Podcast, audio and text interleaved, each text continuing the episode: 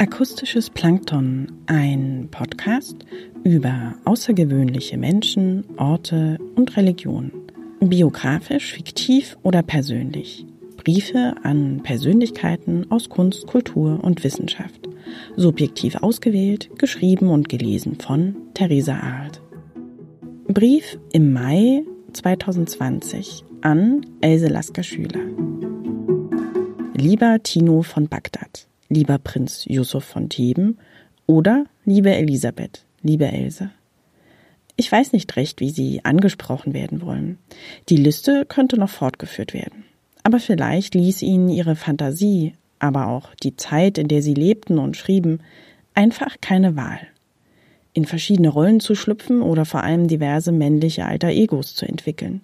Vielleicht halfen sie ihnen Anfang des 20. Jahrhunderts wohl auch ein wenig, um in einer männerdominierten Gesellschaft, auch in der Berliner Künstlerbohem, Anklang zu finden? Ich habe ein Bild von ihnen im Kopf.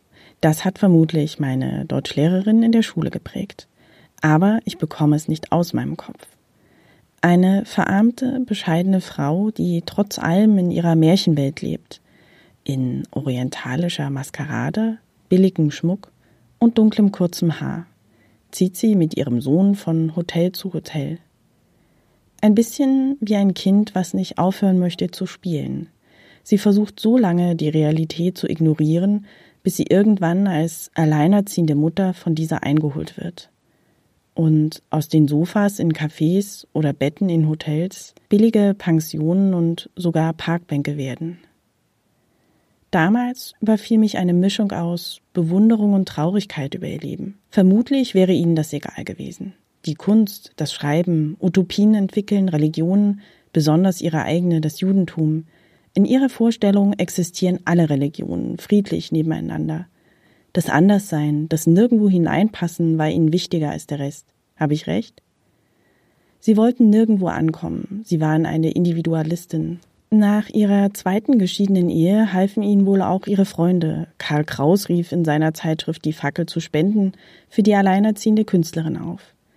Ihre Freunde Paul Klee, August Macke und Wasili Kandinsky organisierten mit ihren Bildern eine Benefizauktion für sie. Doch Anfang des 20. Jahrhunderts sind auch ihre Kunstwerke noch nicht viel wert und so ist der Erlös nicht sehr hoch. Nicht nur die finanziellen Entbehrungen stellen sie auf eine Probe auch die menschlichen Verluste. Im jungen Alter stirbt ihr Lieblingsbruder Paul. Mit Anfang 20 wiegt der Tod ihrer geliebten Mutter schwer. Der Erste Weltkrieg fordert einige Menschenleben und auch das ihres Freundes Franz Mark, mit dem sie einen regen Briefwechsel führten. Bald darauf stirbt auch ihr Sohn Paul an Tuberkulose, benannt nach ihrem Lieblingsbruder. Ach, Frau Else Lasker-Schüler, ihre zwei Ehen geschieden 1933 mit der Machtergreifung Hitlers die Flucht in die Schweiz, aber keine Arbeitserlaubnis für sie. Diese stichpunktartige Zusammenfassung ihres Lebens zeigt nur ansatzweise, wie schwer sie es hatten. Doch sie fanden einen Weg, auch als ihnen nach einigen Aufenthalten in Palästina die Rückkehr ins Exil in die Schweiz verwehrt wurde. Blieben sie in Palästina, erhielten als 70-Jährige eine Ehrenrente in Jerusalem. Aber ihr Schreiben verloren sie nie. Bis heute ist ihr Schreibstil unverwechselbar, bis über ihren Tod hinaus. Sie lassen sich in keine Schublade stecken, weder als Person noch ihr schriftstellerisches Werk. Vielleicht waren sie ihrer Zeit einfach voraus, eine Art Performance-Künstlerin in extravaganter Kleidung, wie aus einem Märchen entsprungen, die geschickt Bande webte, Kontakte knüpfte und den Fallstricken der männlichen Gesellschaft von damals mit fantasievollen alter Egos wie Prinz von Theben begegnete. Es grüßt sie